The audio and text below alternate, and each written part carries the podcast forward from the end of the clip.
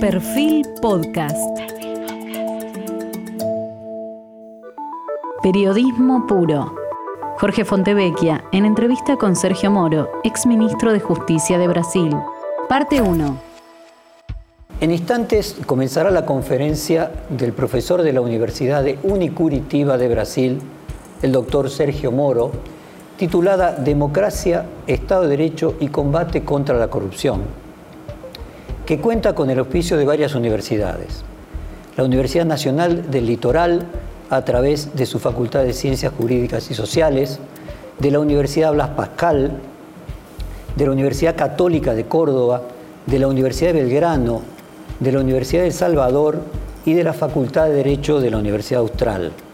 Además de los rectores y otras autoridades, estas universidades estarán representadas por el vicedirector de la Universidad Nacional del Litoral y ex decano de la Facultad de Ciencias Jurídicas y Sociales, Mariano Candiotti, por el rector de la Universidad de Belgrano, Abelino Porto, el decano de la Facultad de Derecho de la Universidad Austral, Manuel García Mancilla, la decana de la Facultad de Derecho y Ciencias Sociales de la Universidad Católica de Córdoba, Julieta Gallino, el director de la carrera de abogacía de la Universidad Blas Pascal, Guillermo Ford, eh, también por el presidente eh, eh, de la Universidad Siglo XXI, el doctor Juan Carlos Rabat, también por el profesor de Derecho Penal de la Facultad de Ciencias Jurídicas y Sociales de la Universidad Nacional del Litoral, Leandro Ríos. El acto académico también cuenta con la participación a título personal del rector de la Universidad Nacional de Córdoba, Hugo Yuri, el rector de la Universidad Católica Argentina, UCA, Miguel Esquiabone, el rector de la Universidad KS, Alberto Aleman, el presidente que mencioné recién de la Universidad Siglo XXI, Juan Carlos Rabat, el rector del Instituto Tecnológico de Buenos Aires, IDBA, Andrés Agrés, el vicerrector de la Universidad Nacional de La Matanza, Fernando Luján Acosta, el vicerrector de la Universidad Nacional de San Martín, Carlos Alberto Frach, la decana de la Facultad de Ciencias Jurídicas y Sociales de la UADE, Silvia Toscano, la directora del Centro de Estudios Anticorrupción de la Universidad de San Andrés, Erika Pedruzzi, Ricardo Gil Lavedra, miembro del Centro de Estudios sobre Transparencia y Lucha contra la Corrupción de la Facultad de Derecho de la Universidad de Buenos Aires, y Daniel Roque Vítolo, miembro del Consejo Directivo de la Facultad de Derecho de la UBA.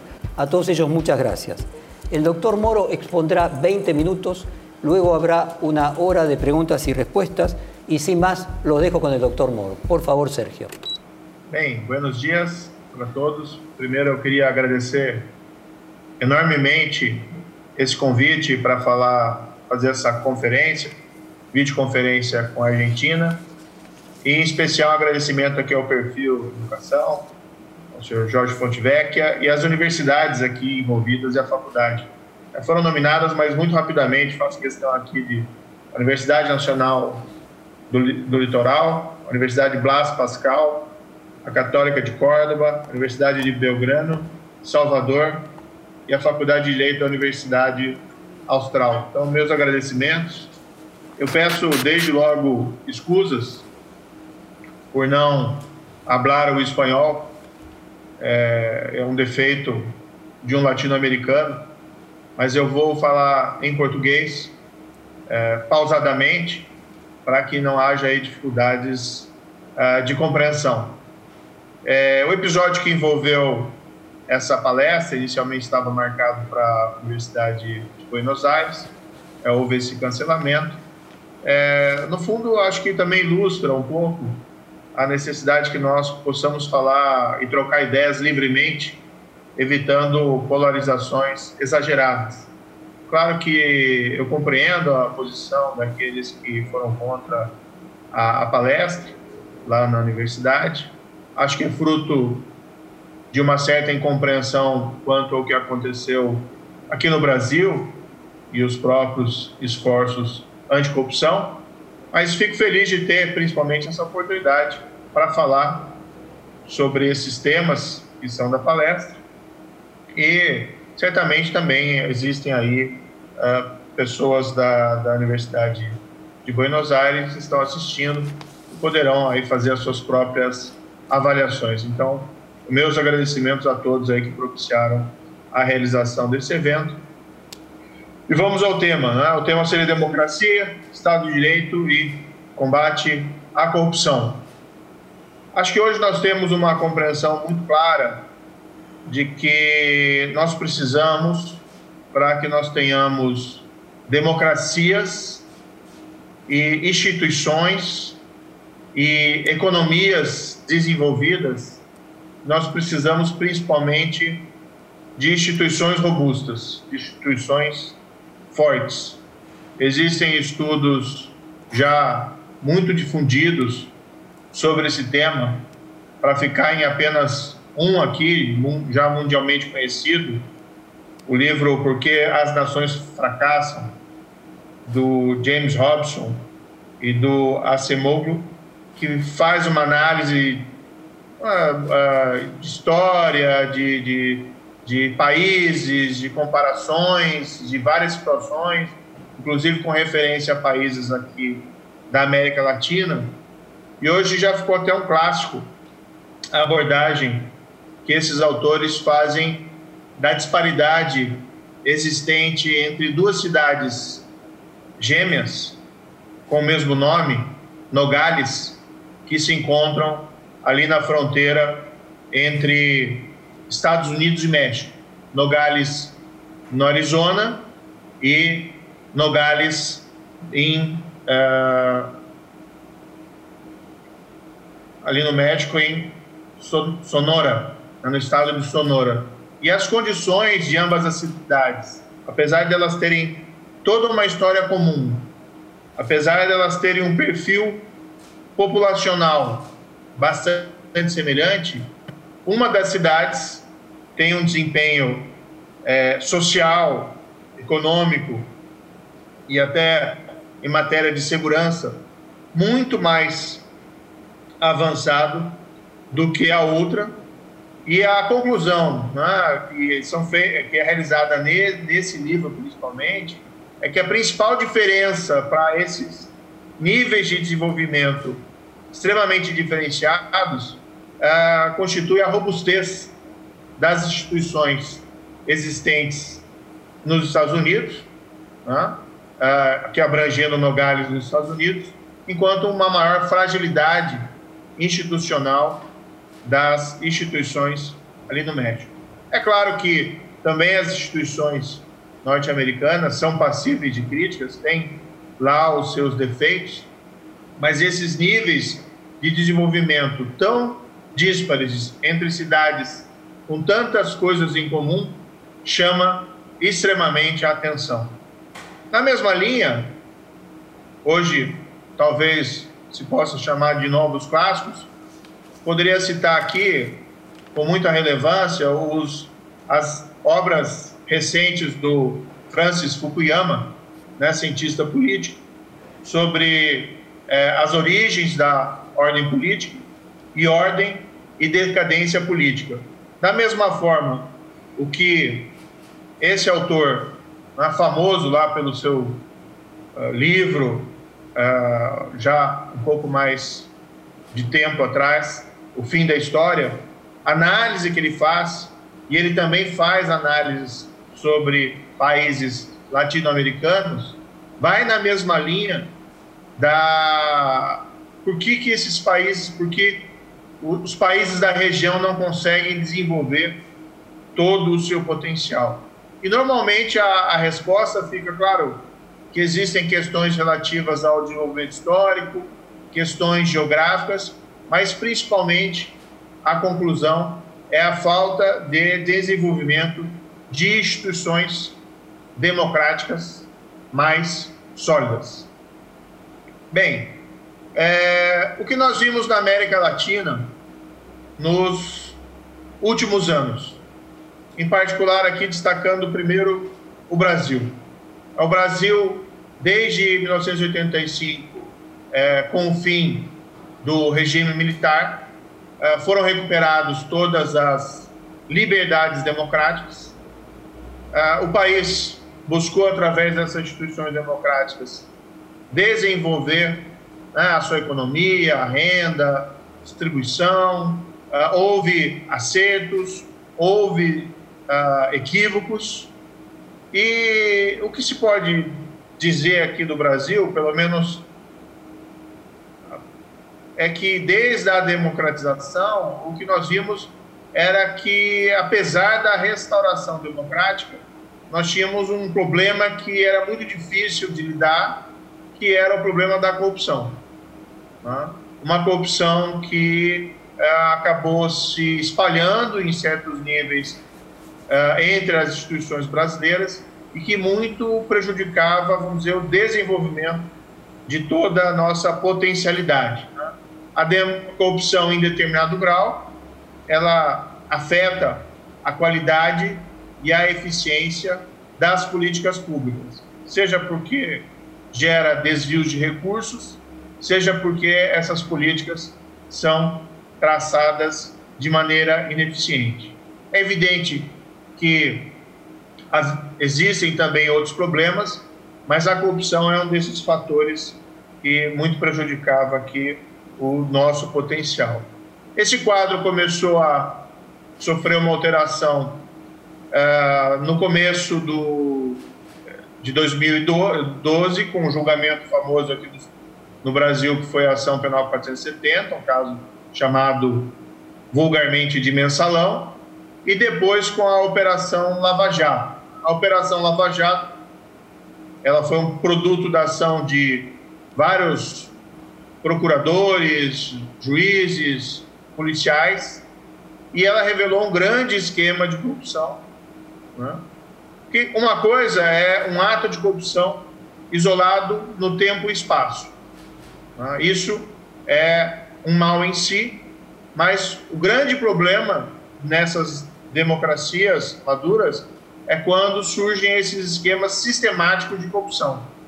Né? Isso, além de afetar, como eu destaquei, a eficiência das políticas públicas, em certo nível, isso leva a um enfraquecimento da própria democracia. A democracia é fundada na ideia de que todos são iguais perante a lei. Algo fundamental dentro da democracia é a noção de Estado de Direito, a noção de rule of law. E essa exigência do império da lei significa que a lei deve servir tanto para proteger o vulnerável, como também para coibir a ação do poderoso quando a, a lei for infringida.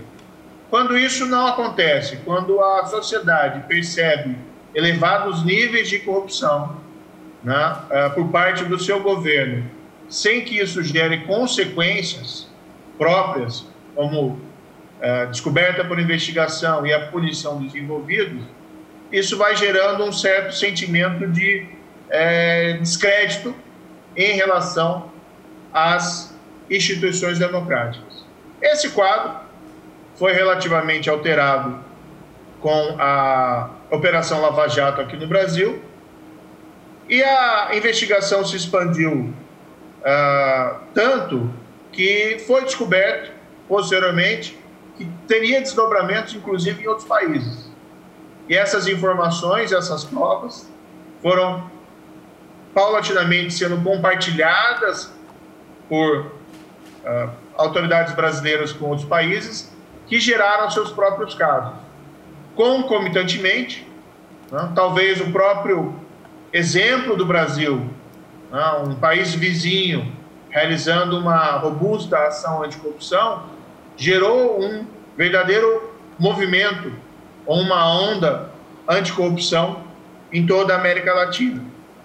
Então, nós tivemos, por exemplo, desdobramentos da Operação Lava Jato, normalmente se chamava daí, como caso Odebrecht, em países como Equador, Colômbia, Peru e até mesmo ah, na América Central, Panamá, também na Argentina, em certo grau. Cada país ah, reagiu de uma maneira em relação a esse compartilhamento de prova. Isso sem prejuízo, como eu disse, do desenvolvimento dos seus próprios casos ali dentro dos seus países, sem que estivessem relacionados uh, com a Operação Lava Jato.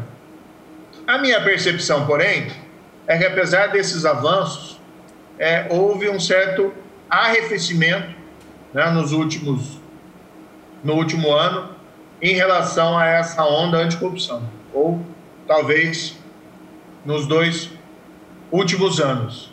Uh, saiu até um estudo realizado essa semana uh, pela foi publicado pela revista Americas Quarterly, uh, Council of Americas, foi produzido pelo Council of Americas e American Society, fazendo uma avaliação né, do combate à instituição e do fortalecimento das instituições em toda a região latino-americana, com alguns países uh, melhorando a sua performance, notadamente aqui se destacar o caso do Peru, enquanto que outros países perderam posições.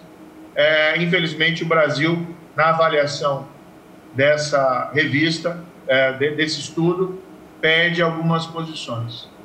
É, a minha avaliação é que, de fato, houve um certo arrefecimento né, no Brasil, uma... nós avançamos muito no combate à corrupção através de mobilização é, popular, uh, pessoas protestavam, inclusive nas ruas, uma grande atenção da sociedade civil organizada demandando governos com maior integridade. Houve um certo arrefecimento disso. E, por outro lado, né, nós não conseguimos avançar. Eu assumi o cargo de Ministério da Justiça, Ministro da Justiça e Segurança Pública no governo do presidente Jair Bolsonaro. É, consegui avançar em várias áreas, como combate à criminalidade organizada e a criminalidade violenta. No entanto, em relação a avanços de reformas anticorrupção, é, não foi possível, houve muita dificuldade, muitas obstruções de vários lados para que nós conseguíssemos avançar é, significativamente nessa área. Mas, particularmente, eu penso que, pelo menos aqui no Brasil, essa é uma agenda, a agenda anticorrupção, que não é difícil de ser retomada. Porque existe a Operação Lava Jato serviu muito para elevar a percepção das pessoas dos malefícios causados pela corrupção, não só no âmbito econômico, mas igualmente nas nossas democracias. Eu acho que esse sentimento se encontra latente e ele é muito facilmente retomado como uma agenda positiva. Lição também aprendida é que, de fato, né, movimentos anticorrupção, como em certa medida contrariam interesses especiais muito poderosos, é, são difíceis de serem implementadas na prática. É sempre preciso ter uma mobilização da imprensa, da sociedade civil, da população para cobrar dos nossos governantes é, uma reforma, e eu digo que não é uma reforma necessariamente só repressiva, são reformas que aumentem transparência, que muitas vezes diminuam até burocracias que acabam servindo de oportunidades para práticas de, de corrupção e também nós precisamos aumentar de fato a parte repressiva para que alguém surpreendido num crime de corrupção seja efetivamente punido pelas Cortes de Justiça. O que acho que prejudicou também, o que entendo que prejudicou também o avanço, foi a acentuação da polarização política no âmbito latino-americano. No Brasil, em particular, né, algumas, alguns agentes que haviam se envolvido em, em, em corrupção, para, vamos dizer assim, esconder as suas responsabilidades, invocaram né, é, um álibi de perseguição política. Isso, infelizmente, né, em certo grau, acabou obscurecendo o real debate e a real questão, que é nós precisamos ter instituições fortes, nós precisamos ter instituições que funcionam e que a prática de crimes por agentes políticos é de todo inaceitável e que a lei tem que ser igual para todos. Então, se ouviu muito aqui no Brasil, por exemplo, a expressão de que a Operação Lava Jato teria representado uma criminalização da política, quando, na verdade, o crime de corrupção né, não tem nada de natural, não tem nada de usual ou algo que deva ser protegido dentro de um regime político democrático. Então, esse, essa politização, essa polarização, que infelizmente afeta o mundo de diferentes maneiras uh, atualmente, mas no Brasil isso se encontra muito forte, tanto da extrema direita como da extrema esquerda, acabou dificultando esse debate. Mas, como eu disse, eu, eu penso que essa é uma agenda facilmente retomada. O Brasil tem uma democracia consolidada, é uma economia importante, é um, um player, né, um jogador importante nesse debate mundial e a população, a sociedade percebe da necessidade de retomar essa agenda de reformas e eu acho que isso pode ser factível. Uh, hoje nós estamos num momento muito triste, que é o momento da pandemia, mas isso é algo facilmente de ser retomado. Demanda, evidentemente, vontade política. Mas, enfim, finalizando então minha exposição, né, eu acho que esse combate à corrupção, e isso é o mais importante, tem que ser percebido num cenário mais geral. Não é uma questão puramente criminal, é uma questão de fortalecimento do Estado de Direito, né, do império da lei e das instituições democráticas. Penso ser esse o recado fundamental, a mensagem fundamental a ser transmitida nessa conferência. Muito obrigado. Muito obrigado, doctor Moro. Voy a comenzar con una pregunta del ex decano de la Facultad de Ciencias Jurídicas y Sociales de la Universidad del Litoral, el doctor Mariano Candiotti, que le pide una reflexión sobre las comparaciones del Lavallato y el Manipuliti, eh, que de hecho usted hizo, creo, su tesis eh, doctoral eh, sobre ese tema, y de las eh, posibilidades que pudo tener el Lavallato de ser extendido a otros países, usted mencionó algunos, específicamente en el caso de Perú, de Ecuador, e que sucedeu na Argentina? Certo. É, a Operação Mãos Limpas, Manipulite, operação contra a corrupção muito robusta, que teve o seu início na Itália em 1992 e o seu auge foi até 94. Depois ela prosseguiu sem tanta força como teve antes. E a semelhança, eu acho que nós podemos localizar principalmente na dimensão, os números até da operação Manipulite é, de investigados é, e talvez de presos seja até maior do que a Lava Jato, embora as prisões tenham sido mais curtas. E em ambas as investigações foi revelado um esquema sistemático de pagamento de subornos, a coima, como se diz uh, em espanhol. Ou seja, não era a corrupção isolada, mas a corrupção como uma regra normal de comportamento dentro do âmbito público, seja para agentes né, públicos, o funcionário, seja para agentes políticos que recebiam uma parcela dos subornos dirigidos a esses funcionários públicos. Então, existe essa semelhança. Da mesma forma, houve, após 94, uma reação do mundo político muito forte contra os magistrados e contra as investigações anticorrupção na Itália, principalmente através de alterações legislativas que acabaram esvaziando muito o efeito da Operação Mãos Limpas. Então, por exemplo, leis que reduziram prazo de prescrição, leis que descriminalizaram condutas como a falsidade de balanço, o que fez com que toda aquela expectativa gerada pela é, Mãos Limpas não de, ter um país mais íntegro, não se concretizasse naquele primeiro momento. Eu não posso falar sobre a Itália no momento agora, né? nós estamos falando de algo da década de 90, é, eu já ouvi de recentes reformas que possam ter alterado o quadro, mas pelo menos naqueles momentos iniciais, é claro, parece claro que não houve um avanço tão significativo como se esperava. Na Operação Lava Jato, é, de forma semelhante, nós infelizmente não conseguimos avançar muito além dos processos judiciais.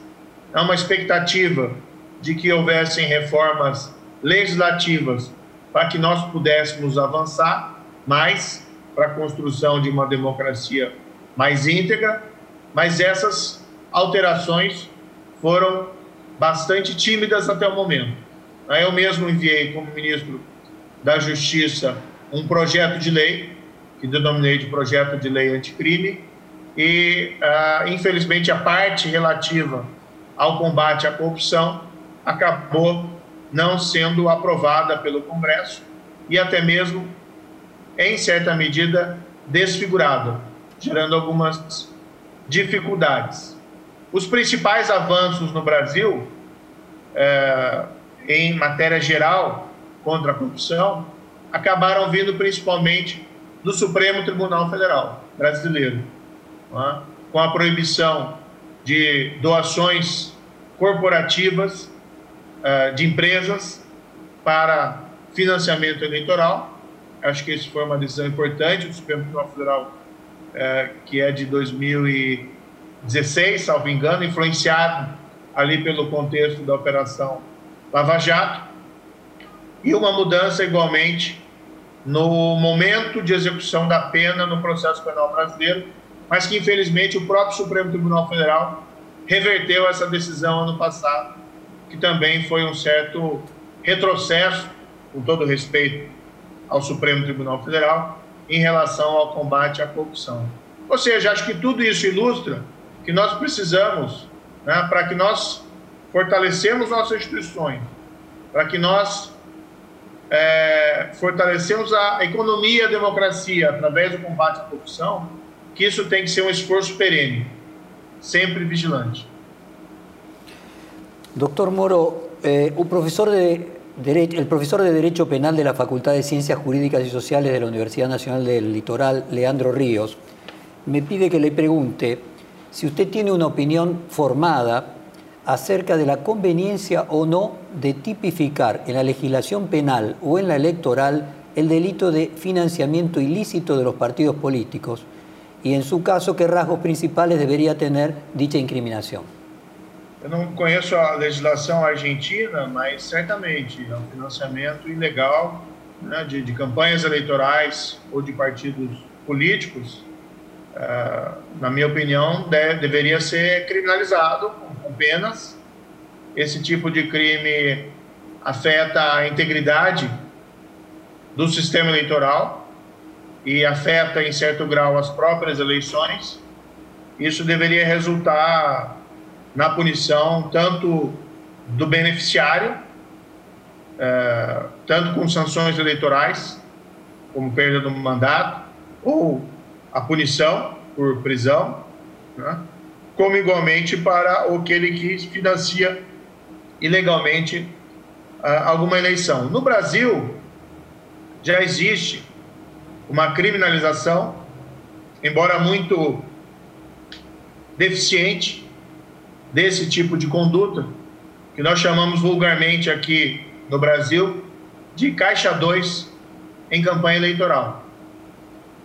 Mas, embora nós tenhamos essa tipificação, essa criminalização, é necessário reconhecer que muitas poucas pessoas são punidas efetivamente por esse crime no Brasil. Normalmente, quando isso ocorre, são em pequenos casos e não nos grandes casos. Esse que eu, esse que eu entendo que é um defeito, muitas vezes, nosso aqui dos países latino-americanos, que nós temos leis que, por exemplo, nós temos leis que criminalizam a corrupção, mas a aplicação dela a efetivação ela é muito defeituosa, principalmente por deficiências institucionais que não permitem que a lei seja aplicada de uma maneira igual para todos. Tá? Isso que acaba impactando o próprio crédito, a credibilidade dessas leis perante a população e quando é disseminado em relação à própria democracia. Então, importa não só ter a, a criminalização, mas igualmente nós temos estruturas que sejam eficientes o suficiente para tornar essas leis vivas. Doctor Moro, el rector de la Universidad de Belgrano, Abelino Porto, eh, le quiere preguntar qué esperaba usted cuando dejó la justicia e ingresó a la política. Essa é uma questão assim bastante simples, embora embora gere muita incompreensão. Eu conheci durante a Lava Jato, tive a oportunidade, a honra de conhecer alguns dos magistrados italianos que atuaram na Mãos Limpas, como Gerardo Colombo, Antônio de Pietro e Per Camilo da Vigo. Eles tomaram rumos diferentes nas suas carreiras. O Antônio de Pietro foi para a política, os outros dois permaneceram na carreira judiciária. O que sempre me incomodou no relato dos três, é, veja bem, não me entendam mal, eu tenho os três em alta conta, mas o que sempre me incomodou no relato dos três era uma certa frustração, porque apesar de todo aquele esquema de corrupção, apesar de todo o esforço dos magistrados contra a corrupção, aquilo não refletiu, pelo menos em um primeiro momento, numa melhoria do nível de integridade da política na Itália. Antes, houve, pelo menos no período imediatamente posterior, um recuo. É, quando me foi feito o convite, sinceramente foi uma decisão bastante difícil, mas a minha avaliação era muito simples, que indo ao governo, né, sendo ministro da Justiça, eu teria condições de atuar tanto para impedir retrocessos no combate à corrupção, como igualmente para que nós pudéssemos avançar na agenda anticorrupção. Confesso, como disse anteriormente, que é, conseguimos avançar em outras pautas significativamente, como combate ao crime organizado e combate à criminalidade violenta, mas avançar na agenda anticorrupção realmente houve dificuldades institucionais uh, em, nos vários poderes para que nós conseguíssemos ter algo mais robusto. Mas, como eu disse, a semente está plantada, é uma agenda que pode ser retomada, é uma percepção que decorre até mesmo do contexto internacional de que a corrupção desenfreada, a corrupção sistêmica, é inaceitável. Eu, eu, é muito difícil fazer essa avaliação, porque isso faz parte de uma cifra negra, né? mas não creio que nós tenhamos hoje no Brasil os mesmos níveis de corrupção que nós tivemos no passado. Ainda que nós não tenhamos, não tenhamos tido a oportunidade de avançar nessa agenda anticorrupção. Então, foi uma escolha realizada com muita incompreensão. As pessoas às vezes falam, não, isso foi eh, significa que estava atuando politicamente, mas nada disso. O que eu queria era, de fato, avançar nessa agenda anticorrupção. Quando dentro do governo eu percebi a impossibilidade né, de, de fazê-lo, eu acabei saindo do governo e ainda externei os motivos da minha saída, porque entendiam que eram relevantes para serem conhecidos. Doctor Moro, el último reportaje televisivo que usted dio fue en la TV Cultura, eh, en el programa Roda Viva, y cuando usted lo dio fue primer lugar en Twitter mundial. Usted en Brasil tiene más popularidad que ninguna otra persona. Eh, se decía de que el presidente Bolsonaro no lo echaba porque si lo echaba generaba un candidato para que compitiese con él en las próximas elecciones. Y se le atribuye al vicepresidente de Brasil decir que no lo eche porque si lo echaba se acababa el gobierno. Siendo ministro de Bolsonaro, en ese reportaje de TV Cultura, eh, cuando siempre le preguntan si usted va a ser candidato a presidente en el 2022, usted contestó textualmente, siendo ministro del gobierno de Bolsonaro, y si él quiere reelegirse, lo lógico es que él sea el candidato del gobierno en 2022 y no quien ahora es su ministro. Ahora que usted ya no es ministro de este gobierno, ¿se va a candidatear a presidente en las elecciones de 2022? Essa não é uma pergunta para uma conferência acadêmica. Mas, enfim, é, olha, eu vejo da seguinte forma: eu deixei a magistratura, para mim isso foi muito difícil, porque aqui no Brasil é um caminho sem volta. Eu não posso retornar à magistratura, existem essas regras exatamente para proteger a independência judicial, é uma regra relevante. E os meus planos eram dentro do governo, avançar essa agenda, principalmente a anticorrupção. É, o que não foi possível, gerou uma frustração grande da minha parte, embora tivéssemos outros, outras agendas, como disse, bem sucedidas. Então, eu deixei o governo há pouco tempo, há pouco mais de um mês, deixei o governo com uma certa turbulência, e hoje nós estamos no momento de uma pandemia. Então, não, não tem nem condições de refletir sobre essas questões nesse momento. O que eu, o compromisso que eu tenho é, no entanto, buscar né, uma função pública ou no setor privado a reafirmação desse compromisso né, maior que envolve o combate à corrupção. Mas, como disse, não é questão única de combate à corrupção. Hoje em dia, a discussão também passa pela defesa do Estado de Direito, né, pela defesa do Rule of Law. A, a, o combate à corrupção é apenas uma parcela desse, uh, dessa questão maior, que é a integridade da democracia e a integridade do Estado de Direito. Quando a gente pensa no, no, na corrupção, como, eram pensar, como ela era analisada pelos pensadores antigos, né, é, muitas vezes tem um sentido um pouco diferente da corrupção como suborno, da corrupção como penalidade. O próprio Aristóteles, quando falava da teoria das formas de governo dele, ele falava das três formas ideais né, e a sua degeneração em formas corrompidas, e utilizava essa expressão corrupção. Isso é algo que permeia toda a discussão do pensamento político, eh, especialmente até toda a antiguidade, mas também depois uh, até nossos tempos modernos, ah, da, por exemplo, da monarquia degenerando em tirania, da democracia degenerando em governo de turba uh, e do aristocracia e oligarquia. Claro que hoje nós estamos num contexto em que a única forma de governo aceitável é a democracia, né? mas nós temos que pensar a corrupção fora da questão criminal.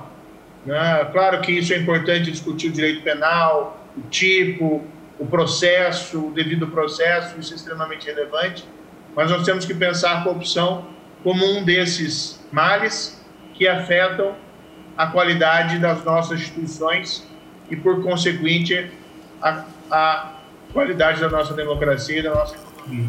Acho que esse contexto que é importante. Né? E para esse contexto, eu vou estar sempre disponível para o debate. Perfil Podcast.